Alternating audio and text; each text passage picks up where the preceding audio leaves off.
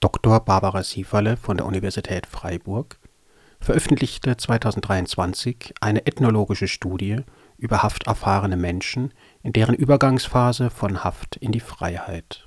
Was ist das, Ethnologie? Hören wir, was Frau Dr. Sieferle dazu meint.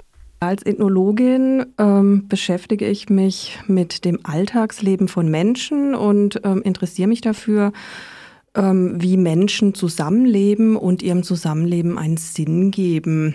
Wie hat Frau Sieferle, bevor sie anfing, sich mit dem Thema Strafvollzug zu beschäftigen, das Freiburger Gefängnis wahrgenommen?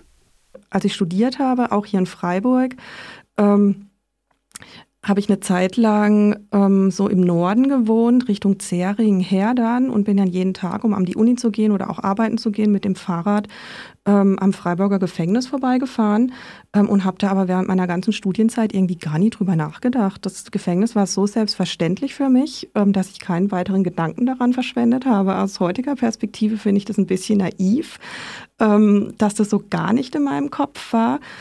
Im Rahmen eines längeren Gesprächs mit Frau Dr. Sieferle beantwortete sie auch die Frage, ob es ihrer Wahrnehmung nach eine Hierarchie im Gefängnis gäbe. Meinem Gefühl nach gibt es auch hierarchische Unterschiede ähm, zwischen ähm, inhaftierten Menschen die ähm, im Gefängnis konstruiert werden oder die Wahrnehmung der Menschen im Gefängnis leiten. Ähm, je nachdem, welche Straftaten ähm, die Menschen begangen haben, die im Gefängnis ähm, sind, ähm, wirken da schon starke Hierarchien. In, ganz unten in der Hierarchie sind, sind mein, meinem Gefühl nach und auch den Erzählungen inhaftierter Menschen ähm, Leute, die für, für eine Sexualstraftat im Gefängnis waren oder im Gefängnis sind. Welche Sorgen und Ängste sind Frau Sieferle im Rahmen ihrer Forschungsarbeit mit Inhaftierten begegnet? Ja, ganz viele. Mhm.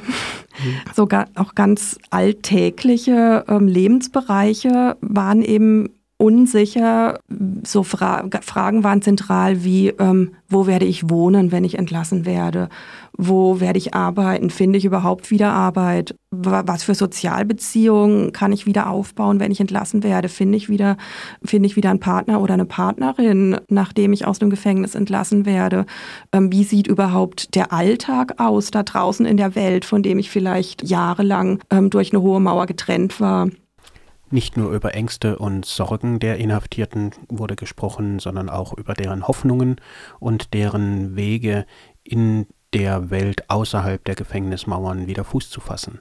Frau Dr. Sieferle gibt einen sehr spannenden Einblick in ihre Forschungsarbeit und beleuchtet auch Fragen von Macht, und Strukturen seitens der Vollzugsanstalten und des Staates.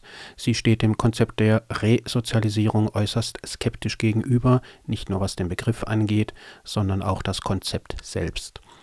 Wie gesagt, die gesamte Sendung könnt ihr hören am 11. Februar 2024 um 21 Uhr hier auf Radio Dreieckland und dann wird sie auch ab dem Folgetag im Internet zur Verfügung stehen.